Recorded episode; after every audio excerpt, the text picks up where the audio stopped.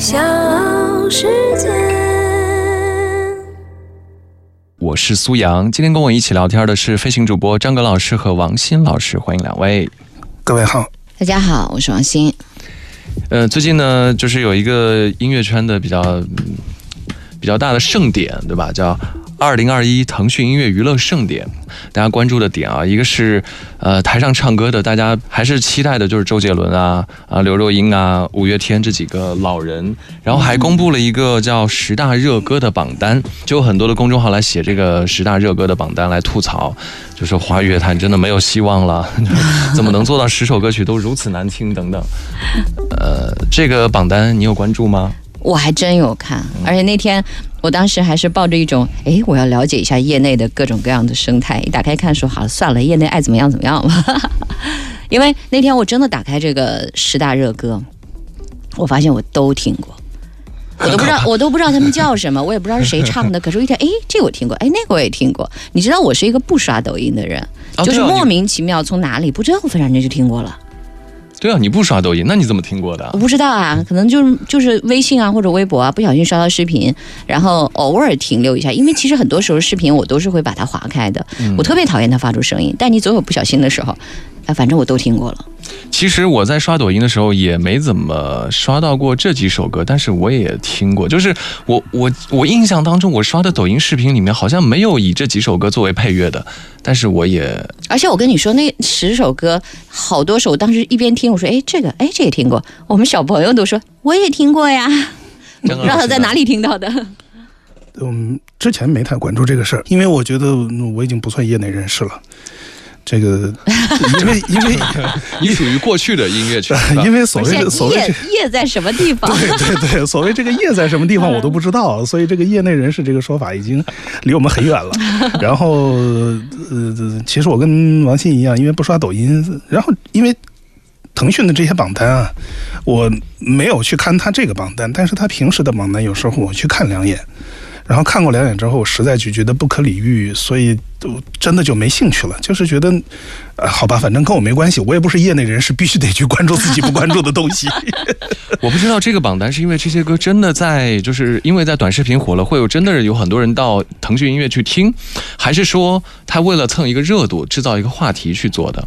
这些歌肯定，呃，根据我周围人的描述，我看到的那些评论文章，这些歌肯定是在短视频的客户端上有比较好的嗯这触达率，嗯对吧？肯定会有人去大去数据。对，会会有人去播，这是肯定的。至于说有多少人会回到呃音乐 app 上面去听，这我就不知道了。这个、这个很难说。对对，因为我个人的感觉就是，你这些歌曲如果配视频来听一听，就是勉强还还可以。但是如果你要单独去听，那真的是，呃，而且我也没有听到完整的，我听到肯定都是他特别剪出来的那个。对对对，对，因为我们不太知道这些音乐平台它背后的这些这些数据它是怎么计算的。嗯你比如说，呃，如果是它其他的，比如打个比方，这个腾讯自己的短视频平台上面用了这首歌用了十五秒，那这十五秒的音乐，然后有五百个人听了。呃有五百个人是从头听到尾的，然后有五百个人可能只听了呃十五秒，只听了五秒。那么这个到底怎么计算？这个只有他们知道，就我们是不知道具体的这个数字的情况。好，我们说了这么多，我们我把那个十大热歌的那个颁奖典礼当中那那一段我给它剪出来了，我们听一下。好，二零二一 TMEA 腾讯音乐娱乐盛典年度十大热歌，阿月月，云与海，能跨越，能相爱，也能成全于海。大紫，白月光与朱砂痣，光泽照耀，那才想起他的好。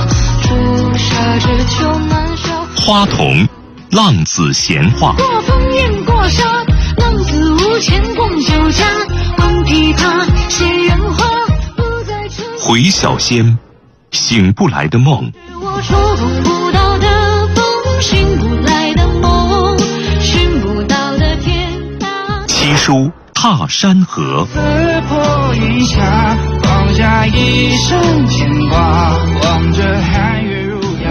深海鱼子酱，千千万万。千千万万万万千千个日夜，是我对你说不尽的思念。王静文沦陷。啊，滴滴点点，圈圈像断了线，你曾经心心念念，细水长流。王琦，可可托海的牧羊人。我在可可托海等你。王新辰、苏星杰，清空。他愚蠢，太过天真，才会把你的寂寞当作契合的英文。小乐哥，执迷不悟。你有何止是执迷不悟，所有的今日记得清楚。我可能听过一半儿吧。张哥老师，你听过多少？那个 旋律有印象的一首都没有。那个可可托海的牧羊人这歌名我知道，还有那个哦白月光那个歌名我知道，嗯但是呃旋律我完全没印象。那挺好的，就是你你成功的躲开了这个。我是正好相反，我就都听过，但是我都不知道叫什么，也不知道唱的人叫什么。我特别想吐槽一下腾讯音乐这么大的一个音乐盛典，那个配音真的不怎么好。啊，其实怎么说呢？其实我刚才听了这这这这一段之后，坦率的讲，比我心里预期的可能要稍微好一点。哦，对，因为因为因为这个。你在，因为以前也偶尔会是，比如说从别的地方看到抖音啊或者这种片段，然后就会觉得那个音质啊，然后所有那音乐都完全没法听那种那种地步。然后现在听听看，这里面至少有个三四首歌，听上去，好吧，还可以从里面拔出来。对，就是呃还还不至于说让人让人崩溃到那种地步。其实我觉得没有那么，还没到那么惨。我觉得有共同的特点，就是这些歌几乎你听一遍就能跟着唱。啊。呃，对对，听一遍。简单嘛，嗯。简单嘛嗯，这个很正常。就是从技术的角度，它这个旋律是好像有很多有有人说它有一首歌，它就重复好多遍它那哎，个旋律，其实。是是，这个营销的手段之一，你躲也躲不过去。这次他们不是好几个人都登台唱了嘛？就这十大热歌哦，有几个歌、看你没看到那段啊？我也是，我其实没有看全段，我看到那个片段，就这几个歌手呢，呃，当中有几位作为代表上台唱了这些热歌，哦而且他们上台唱只唱了副歌，真唱吗？真唱真唱，啊啊啊！呃，可能也就是因为只只有副歌大家听过嘛，所以上台就唱了热歌，啊，只唱了副歌部分，还是。听不到完整的。嗯，那个声音颤的呀，就是 可能平常也缺少这种练的机会吧。嗯嗯，我总体的观感就是他们在舞台上不自信，我能看出来。这个这个也很正常。对，对不是那种舞台表演型的专业的歌手。对，首先。他们就是这些歌手有还有一个特点，就是他们的名字首先都不是真名，对吧？是嗯对对对网名，对对对对对也不是艺名。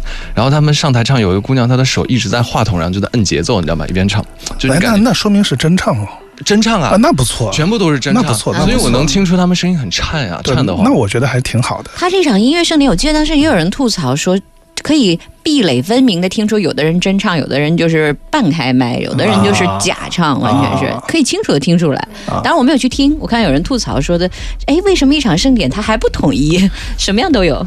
反正这几个人我觉得不管怎么说，能能能开嗓，能真唱，嗯我觉得这个还是挺，这精神可嘉。对对对对，我当时就在想，他们在唱这几段的时候啊，台下坐的周杰伦他们就是是什么样的观感？啊这个蛮有意思的。对，我当 而且台上这些人，我觉得他们可能小的时候也是听周杰伦的歌长大的，就是这会儿，嗯，怪不得有点我怵啊觉得那，也未必，也未必啊。嗯我觉得那也未必，真的不同不同地区，然后不同的生活环境，那他能接受到的信息是不一样的。嗯，也可能不是一个圈层的。是是是，这很难说。所以很有意思，就是现在这个短视频时代，把所有的东西都放到你眼前了，嗯，不管是从什么样的环境，其实也不是从现在开始。嗯嗯也是，那其实严格说起来，从从刀郎那个时代就是这样了。嗯。彩铃时代是吗？呃，对，彩铃彩铃差不哎，我今天我想起来了，我今天在公交车上突然听到了一首，就你一听就知道一定是网络上最呃走红的那一种，就是呃挺热的歌吧，就是一个阿姨放出来的声收音手机那个铃声，外放巨大，整个车厢里面都可以听到。我当时就人突然有一种崩溃的感觉，我就突然就崩溃了那一刻。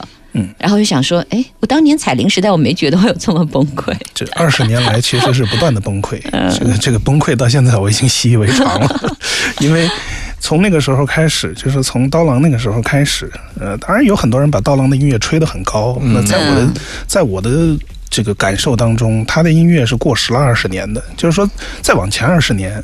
呃，差不多在九二年前后，他的那个音乐形态、音乐样式，可能跟那个时代还稍微能挂得上钩。九二年是的，我还听到过，就是罗大罗大佑的采访，呃，差不多再早一点，还要再早一点再。早一点，呃，再嗯早十年吧，说说错了，早十年，他是零二年前后出来的吧？嗯我记得是对，零零二零三年出来，嗯呃，差不多，我觉得九二九三年的时候，他那个歌出来，可能像王杰啊什么有的，跟他那个、哦可能还有点靠。明白明白。嗯对，然后再往后，呃，那些那些那些两只蝴蝶，什么呃，这老鼠爱大米，嗯老鼠爱大米其实你说。秋天不回来。对，你说嗯你说那些歌跟现在这些歌比起来，我觉得我觉得今天我们刚刚听到那那榜单上有些歌，嗯，比比当时的那些歌好歹还进步了一点点，就是你还能听到一点点那种，呃，就是现在都是生活的感觉。对对对，就是好像没有那么土气了，是吧？呃是是是你觉得他有点故弄玄虚，故作那个呃好像高级小资，但是是但起码他有点这对，而且种感觉。当时他可能，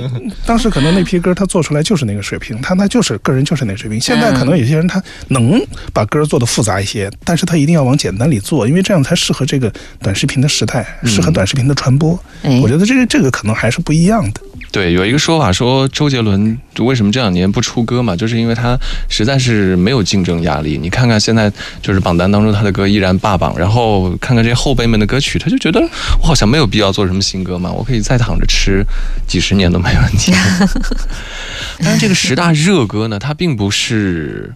他也用了“热歌”这个词儿嘛，他不是说这是什么十大金曲啊之类的。我听说他好像另外还有一个十大金曲，当然里面歌我听过的也不多，就那个金曲我听过反而不多，这热歌倒反而热歌听过。是吧？对，嗯，就是这两年的音乐奖项，反而大家关注的比较少了，像金曲奖什么的，上面出来的歌，的确，可能金曲奖公布的那些获奖的歌曲，相比这些热歌，你反而听热歌听的比较多一点，对吧？你反而都听过金曲奖的歌，有的你可能反而我会特意去听。对，会特意去听。对，然后我们刚才就讲到，这个是因为传播方式的改变，所以造成了现在这个为什么抖音歌曲如此的火。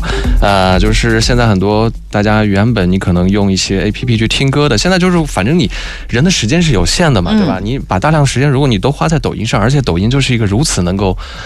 消磨时光的软件，所以你不知不觉的就在上面用了很长时间，然后你不知不觉的就在上面听到了这些歌曲，嗯，是你因为用在别的上面的时间就少了。是像刚才王鑫说的这种，就是你你你关注其他的一些一些榜单或者是一些评奖，然后你去寻找一些自己想要的歌声。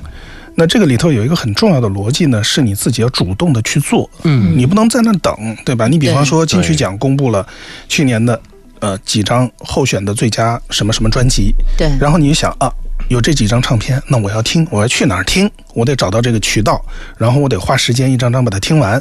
这个所有这个动作其实是成本很高的，你相对于抖音来说是成本很高的。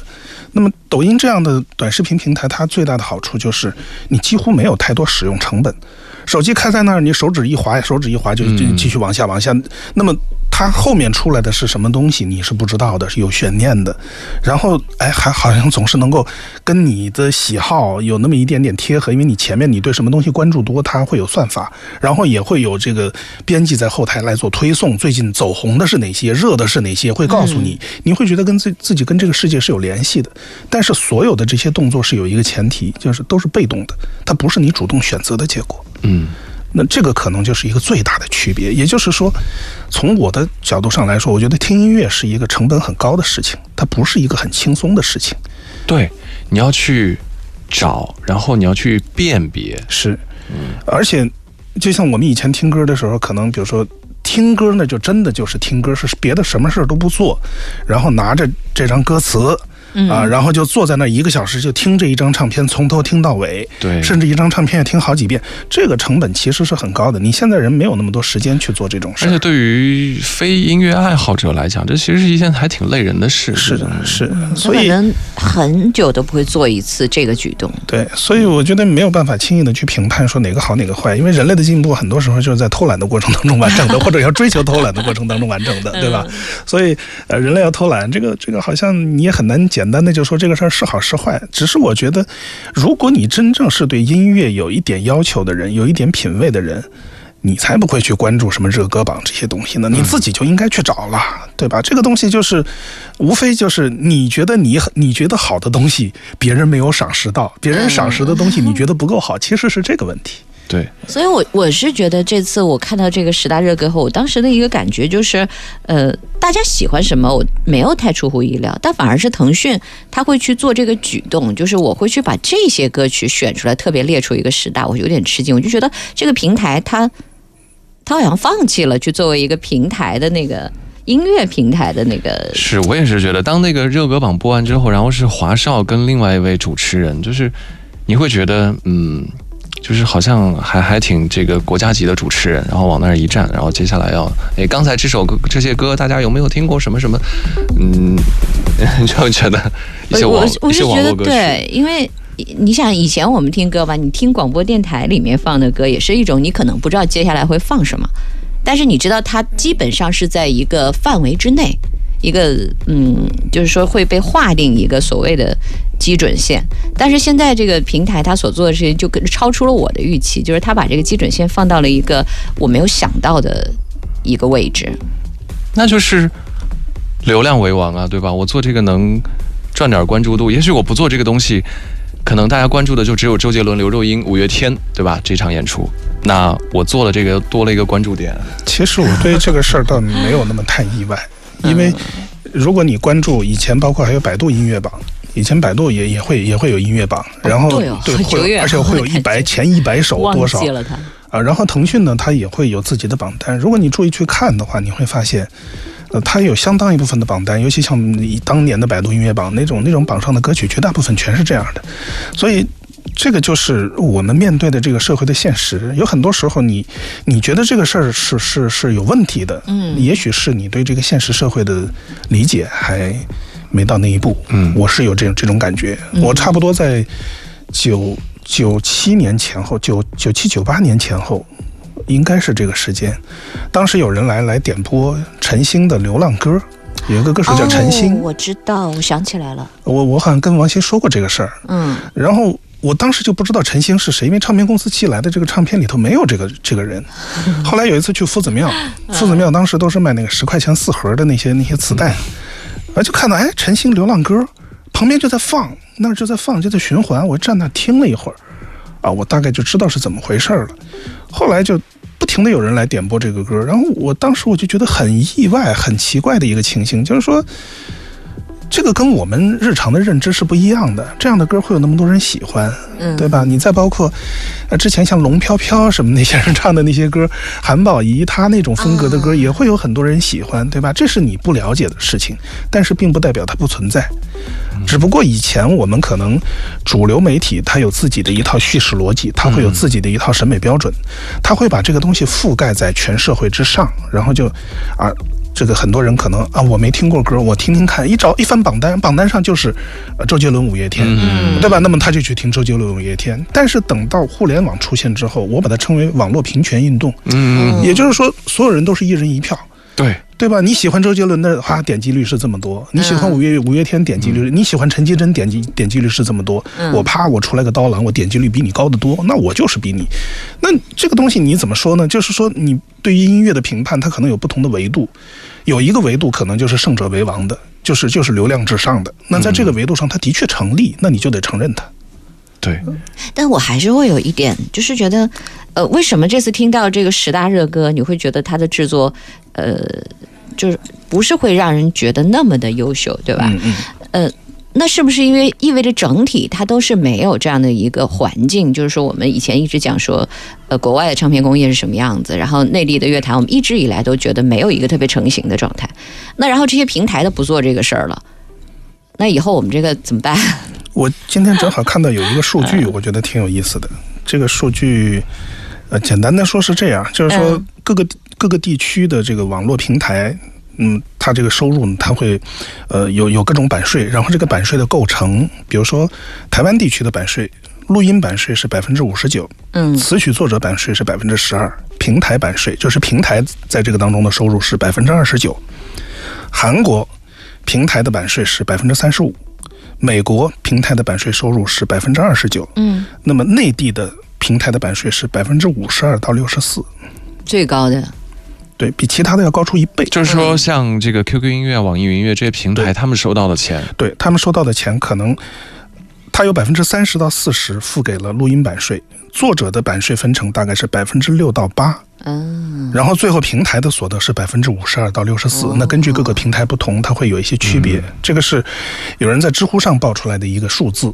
那这个数字它后面有一些呃链接，我没有点进去看。那么我觉得有链接，这个应该应该是是有一定可信度的。这根据我们的接触，应该是有一定可信度的。那这个恰恰就是王鑫刚才说的这个问题。嗯，你平台应该做的事情是什么？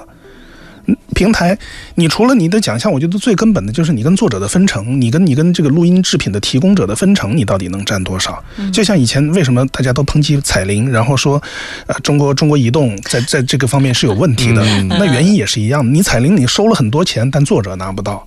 那这样的话，这个产业它就是一个畸形的产业，它没有变成一个正向的这种这种反馈、正向的循环，形成良性循环，反而就变成了一个恶性循环。我写的多，我还挣不到钱，那我写它干嘛？嗯没有激励机制，这个就是可能是一个很重要的问题。其实我刚才还有一个疑问，就是你我们会发现听这些歌曲啊，我们对于这些歌手本人认知非常的少。甚至我觉得很多网民就是听这些歌曲也是听得非常的熟，但是不知道这些歌是谁唱的。就像说，呃，之前有一首歌不是叫《骑上我心爱的小摩托》，嗯，呃，他那个歌手叫静 Sir，说至今为止你在那个百度百科还没有这个人的资料，就是你想去查这个人都查不到。所以，那这些人他们在这个呃音乐这个产业这个环节占到是哪个环节？他们怎么能挣到钱？他们自己的名字都显不出来我还蛮，好奇他们这个这么热，能拿到多少钱，拿到多少版税？就是他们自己都未必能。挣到钱，嗯未必能挣到钱，因为现在整个这个体制底下，有很多时候他们也是被签掉的，他们也是被一些一些公司签掉的，然后签掉的这些公司可能会给的就是一个非常低的报酬，呃，还甚至还可能是买断制的。那我这样的话好像有一阵跟他没什么听说，关系。就是海泉就搞了是是是个公司，对吧？是是是是其实他们好多好多这样的人，就是这种小人物也没有什么发言权。是是，那对于他们来说，能有一单活儿接着，就像就像那个那个影视城那些跑龙套的演员一样，哦那就不错了，对吧？那至于抖音上的这些所有的受众，也不在乎他是谁，只要有这个声音能出来，那就可以，对吧？我我反正是拿它作为一个娱乐的样式，作为一个娱乐的项目，我管你是谁。这跟我们以前对音乐的认识完全不一样哎。问题就在于你真的认为这是音乐吗？对我其实心里也想说，到底是不是啊？那它是什么？其实我觉得，呃很多时候我们是会把音乐和娱乐。呃完全的搞混。那当然，这两点之间它会有很多重合的内容，有非常多重合的内容。流行音乐有非常大的一块的功效，甚至于可以说大部分的功效就是娱乐。嗯，但是除了娱乐之外，它有很多很多的价值是并不包含在这当中的。你如果完全用娱乐去涵盖它，这这个就会有问题。对，有文学的价值，甚至呃有有一也些听觉这个鼓舞人的对价值，听觉美学上的，对吧？啊对对对嗯各种都会很多。所以为什么前几年综艺节目会有大量的这些歌唱节目出现？嗯，但其实这些歌唱节目很多跟音乐是没有特别直接的关系，它就是一个娱乐它是个电视剧。实际上，对有很多东西都是写好的剧本，嗯，对吧？都是你看到这个赢了，那个输了，有很多都是都是事先其实就已经音乐主题的电视剧，对对对，嗯，你也不能说它跟音乐完全没关系，但它其实并不是以音乐为主题的。嗯对，他会说很多人物的故事啊、背景什么那些东西。刚才我们讲到这个受众的选择的问题，张老师讲说那个时代就是因为有我们呃，当主流媒体还我们这个传统媒体还比较强势的时候，就是大家听歌其实是有一种自上而下的灌输，其实是这样的，对吧？就是我们认为这个好，然后就放给你们听，嗯，我们听听也觉得哎哎不错不错是吧？挺好的，那个主播推荐的 DJ 推荐的肯定都不错。然后现在就是有一种好像像底层就是啊掌握了就是所有的普通人啊，就是像刚刚张刚老师讲到的网络平权，所有普通人掌握了话语权之后，然后就是有一种爆发一样的，就是我就是要听这个，我就选这个了。然后，所以现在就讲很多这种歌曲其实是就是大家选出来的，而不是说好像我们行业内的人选出来的。是，所以所以这也是文艺。特别特别要命的一点，嗯就是你一方面你从个人的权利上说，每个人都有权利来选择自己想要的东西，嗯这是其他人是没有办法干涉的，你也没有资格去干涉，你没有资格指着指着你说你必须给我听这个，你不能听听那个，这个做法肯定是错的，对吧？可是另外一方面呢，文艺的呃，不是说话语权，而是说真正的审美标准，呃，它往往是掌握在少数人的手里。嗯，就真是在在一批从业人员当中经过筛选，在在整个社会当中，你真正能够去掌握这种审美的标准，达到一定审美水平，引领这个时代的审美往前走的，永远是少数人，他不会是大多数人。这个当中就会有一个背离。我们现在可能面对的问题就是这两个层面的撕裂太厉害、太严重了。有一些人他可能已经已经先进到什么地步，就是呃，举个例子啊，简简单举个例子，比如说像张亚东啊，他做的音乐很漂亮、很出色，拿到国际上啊，这个东西拿出来都是哎有点样子的，很不错的。呃，再比如说，呃，现在国内有一个做电子乐叫宫格，那做的音乐也很漂亮，啊，我听了也很喜欢。可是大部分人的听觉还是在我们听到的网络热歌的这个状态里面，这个其实是一个非常大的撕裂。那么你回过头去看，呃，比如说音乐产业比较发达的社会，正好有一个数字是，呃，国际唱片工业协会它公布了二零二零年的全球十大唱片市场，嗯，然后中国的排名呢大概是在第七位，中国排名前面的还有像韩国。也就是说，中国这么多人口，但是音乐消费市场其实是只能排到全世界的第七位哦啊比美国、比日本、比加拿大、比比这些地方都要差。哎呀，我都以为这两年就是年轻人愿意在各种音乐平台上花钱了，结果没想到还排第七位。是，呃，然后在，呃，所以在在在这个在这个过程当中，你就会你就会发现，就是，呃，国外的情况其实撕裂的没有这么严重。嗯当然这两年也开始出现。也有，对嗯，呃，抖音的国际版 TikTok 现在走红之后，也会有类似的情形出都现。怪抖音。对，但是但是另外一方面，它基础的这些东西都还在。嗯，呃，所以你去看它的各种音乐奖项的颁奖啊，什么他拿出来的那些东西，他不会把这个不会把 TikTok 当成一个指标来来来来来做。对就是它行业形成了一个很多年的比较稳定的共识。不仅仅是行业，嗯是全社会的全社会对全社会的审美认知，它是相对来说它撕裂的没有那么严重。就是基础，普通的受众，他也会就是认可那些奖项，嗯，你们是权威的出来东西，应该是不错的。呃，是是是，呃，所以这个是可能是跟我们不一样的地方。我们的问题就在于，这种撕裂就是我从从前面我说陈星那个年代，就九十年代那个时候，嗯其实就已经存在了，对吧？你媒体宣传的哗哗是一条，那打工打工的这些工人，他们可能听的是另外一套东西，这完全不一样。但是那个时候媒体不自知，自己完全不知道，嗯，啊、是是在一个嗯闭着眼睛在在在往前走它的状态。因为是没有交流的，是吧？是两张皮，嗯是是是。现在因为抖音这个东西，所以所有东西都显现出来了。是是，然后呃，我就在想，比如说我们这一代八零后啊，或者说九五前这一代人，甚至很多零零左右的人，他们也会听周杰伦什么的。我就在想，像现在一零后这一批年轻人，他们会不会就是因为没有没有这些好的作品而很可怜？我有时候就在这么想其。实也还好，可能是这个我可能不能代表，就是说。我不知道更广泛的情况是怎么样，就是我从我自己的感受来说，比如说我们家小朋友就是一零后，他有的时候会问我某某某什么歌是谁，比如有天问我，他说 Adam Walker 那首歌是什么呀？我说哦，那个大概是怎样怎样，然后说哦，那那一个什么什么歌啊？我发现莫名其妙的，他就听到了一些我以为他们听不到的东西。当然，他也会说我的同学就是会很喜欢，比如说时代少年团啊，嗯，很喜欢王一博的歌啊，或者说他什么都听。但是你会发现，有一部分孩子他喜欢的这些，他就会去深入的去挖掘它，因为现在网络上什么东西他都可以想找是可以找得到的。然后渐渐渐渐的，他的这种聆听的选择就分化了。就喜欢的人，他会他可能比以前我们所谓的 DJ 去了解的更深入，然后了解的去可能是一些呃，在音乐上他会探究的更多。当然，还有一些人就不会去注意它。我觉得可能也未必他们将来这些孩子就听不到好的作品，他还是可以从互联网上去找到。嗯对，我觉得其实网络的一个很大的好处就是，你真的是可以找到很多，只要你想听，嗯，你都能找到很多。一方面，我们我们站在行业的角度，我们会说免费下载毁了整个唱片工业，对吧？但是你从另外一个角度上来说，呃，免费下载的确是给了很多人用最低的成本去去聆听的这个机会。那至少在国内，现状就是这样的现状。呃，有很多东西，你比如去年金曲奖出来之后啊，我一听桑布依那张专辑，嗯啊，听一下很好听，非常棒，呃。那这个东西你放在以前，我这个过程就可能很周折，我就必须要托人，可能去去去去去去海外去代购，或者从从广州去买，买了唱片回来才能听到，这个周期可能长达半年甚至一年的时间。嗯那现在很容易，这边得了奖，你知道这个人得了奖，马上你就可以找到这个人的唱片来听。呃，这点上来说，我觉得现在的乐迷真是太幸福了。就是每每次其实出这种抖音神曲的相关文章，其实我觉得这些自媒体啊，大家也都是博眼球，反正都是标题就是啊，华语音乐没有未来，华语音乐已死啊，就是这种标题。呃，感觉就只要有这种相关的题材的话题，都会取这种题目，所以它是不是真的已经没有希望了呢？就像刚张哥老师开头讲的那个特别的绝，就是。这个业内人士现在业在哪儿？他业没有了。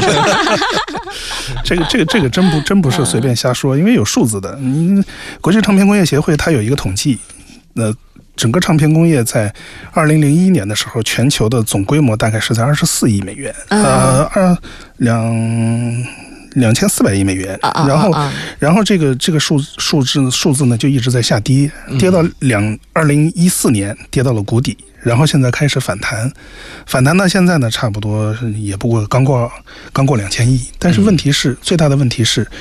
呃，你现在的这个币值跟当年也是不一样的，因为通货膨胀了很多年，所以实际上整个唱片工业的规模是一直在缩减，一直在下降。就是国内外都是如啊，此。那全全世界都是这样。那这个问题其实就就是会告诉我们这个业在哪里。这个业其实就是越来越小啊，这是一个越来越小的行业啊。哎，我们经常说华语乐坛的这个未来在哪里？那现在欧美乐坛就是它也是同样的问题、啊。它的趋势是怎么样的？有未来有没有？还是说也也是在听过去那些老人的歌？就是有没有新出来一波非常强的人？嗯，目前来看没有那么明显，好像至少你没有恢复到像八零年代、九零年代的那种状态。嗯同样的，也是唱片工业在死亡了之后，呃，新的这个这个机制它没有完全建立起来，它。你毕竟之前的唱片工业是历经一百年完善起来的这么一个行业，突然说垮就垮，那你后续的这个行业，你把前面打垮了，但是并不代表你就已经建立起了自身的循环机制。明白那这个是没有的，所以其实整个唱片行业现在都是在寻找出路的过程当中。那么我们都知道，一个行业兴盛的时候，会有大量的人才进入，嗯等到这个行业走下坡路的时候，很多的人才就往外走，有能力的人也就不愿意进来。这个就我觉得是最大的问题，因为你进了这个行业，你不一定能保到自保证自己就能挣到钱，嗯你不能保证自己就一定就，我我就我可以在一个蒸蒸日上的行业里面去寻找到自己的价值，对吧？那么很多人可能是基于自己之前的训练、他的习惯、他的喜好，呃，他的其他的一些原因，他进入到这个行业。那么对于这个行业的投入程度、最后的产出、它的质量，其实在这个时候就都要打一点问号。这个就是指的这个循环，其实是刚才前面讲的那个完整的体系，就是所谓的唱片工业的时代，就是那时候做 CD。我觉得其实我算是没有经历过这一辈的人嘛，就是当我开始，呃，也一开始听的时候是一些盗版的磁带啊什么的，后来就是当你真正大量的开始接触流行音乐的时候，就已经是百度的 MP 3的时代了。嗯，所以这个唱片工业其实对我们来讲，它就就是可能从两千年之后，它就已经慢慢的不行了，是吧？嗯，差不多。其实唱片工业差不多到两千年之后就开始崩溃了。对，嗯。在那之后，我们经历了呃神曲时代，嗯，呃，就是像前面提到的那些那些老大米啊对老鼠爱大米那种神曲时代，然后我们又进入到了。呃，我觉得会有一个综艺时代，嗯。那会有大量的综艺节目出现，对。歌曲竞赛，嗯。然后现在就是抖音时代，这么看好像综艺时代还好一点儿，是吧？一个一个一个，我觉得你很难去直接用这种简单的价值判断说谁好谁坏，只是我自己会觉得说，这个行业它现在的问题是，呃，它已经渐渐的不再成为人们话题的中心了。嗯你在一年当中，你会有多少的机会，因为一首歌曲，你去跟别人讨论啊？说我昨天听到一首歌，啊，我昨天听到一张唱片，我听到某一个歌手啊，很不错，很不错。我们当然是跟这个行业走得比较近，我们有比较多的这样的机会。嗯，大众有多少这样的机会？每天、每年来来来面对这些音乐作品。如果说每个人提及的机会都越来越少，你这个行业就越来越不被人关注，那这个当然就是你这个行业没有影响力了。所以我们刚才说这个行业的未来在哪里？是不是这样的？就这个行业越，说越悲凉。这个行业它不是一定会越来越好，是吧？就是不音音乐行业不是一定会，那得看你。站在什么尺度上看这个问题。就是如果你站在更大的尺度，可能你还还是还是说？你这个行业，你到底怎么去定义这个行业的范畴？对就是如果以比较小的时间尺度来讲，那可能接下来我们还会往下，而且就刚刚我我之前也会犹豫，就是说到老师说唱片工业，唱片工业到现在我就已经，首先你看不到唱片了嘛，嗯，然后工业。工业是什么样一个状态？我当时就犹豫说，这个名字现在还适适用吗？呃，好像不适用了，是吧？叫其实其实工业我觉得是有的，嗯但反而是工业之外的那些东西，呃，相对来说被弱化了。因为现在是互联网嘛，互联网我们都是互联网产业，对吧？也不太说工业了，虽然它其实是个工业，嗯，因为说工业，它就肯定是标准化的作业，嗯流水线的生产。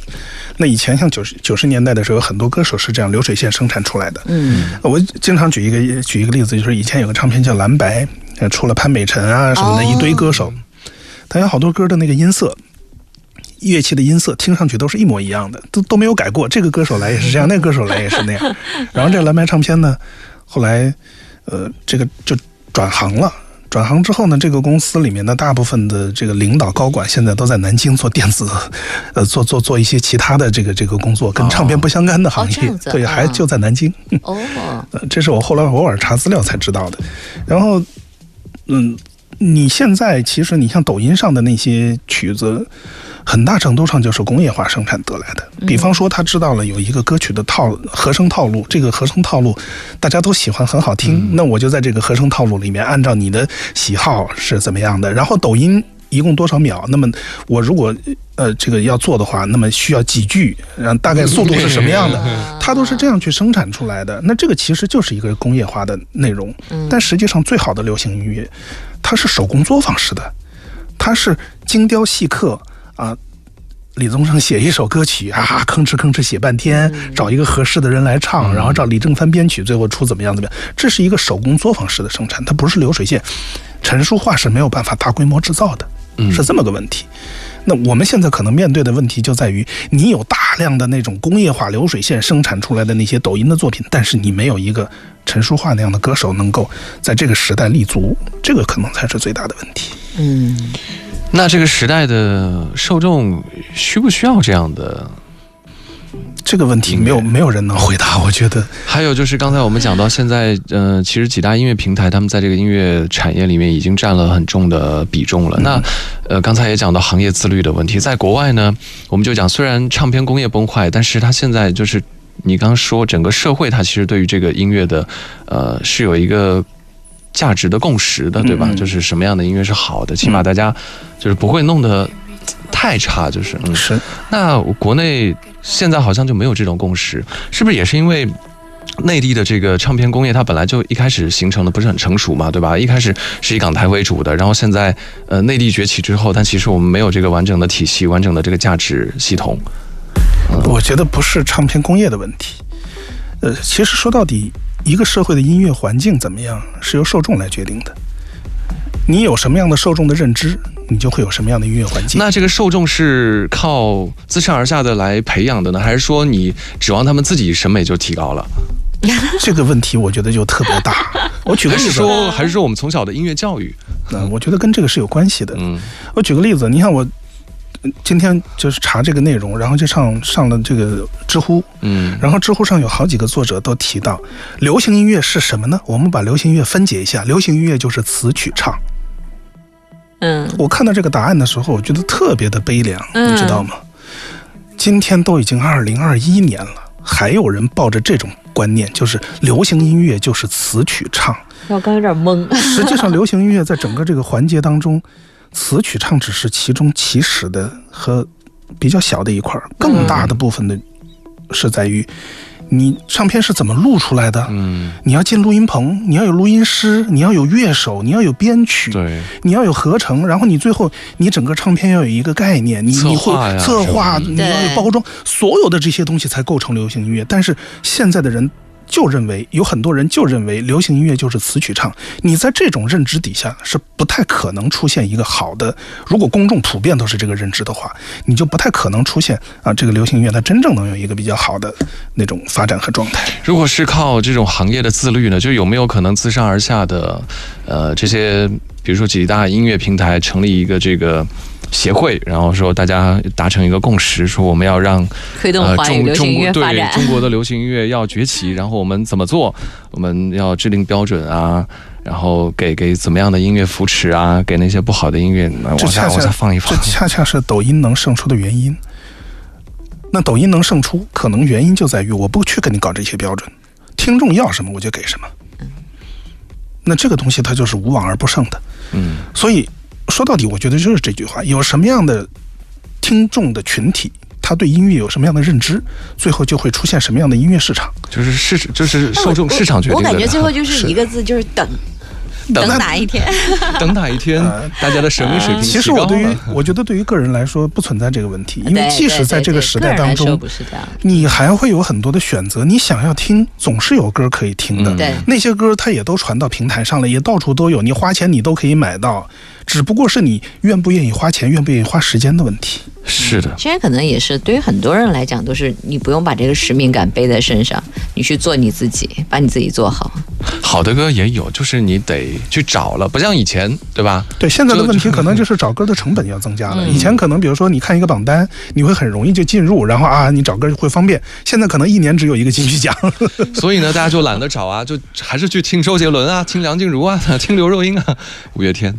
就这样啊，反正我们听这个熟悉的歌，你要去听新的歌曲，一是你要去找，然后你还要去重新的理解它、感知它，也是需要哎付出我今天时间成本的，对吧忽然想起？今天看到一个二零二二年要上的音乐综艺，哇，好多，但是请的人基本上就是周深啊、刘宇宁啊，是是呃是，，就等等这些，周深最近怎么这么火？我觉得非常火。缺少自己的作品，都是都是可以想象的事情。对一个时代出乎意料流行音乐在这个方面、呃完美的体现出了它的娱乐功能。是的，嗯但是至于呃十年以后、二十年之后，大家还能回忆起多少？可能回忆的都是电视上的那些、那些、那些表现，或者说嗯屏幕里面的表现。你把这些画面抽掉，它会怎么样？我觉得这个才是最最重要的问题。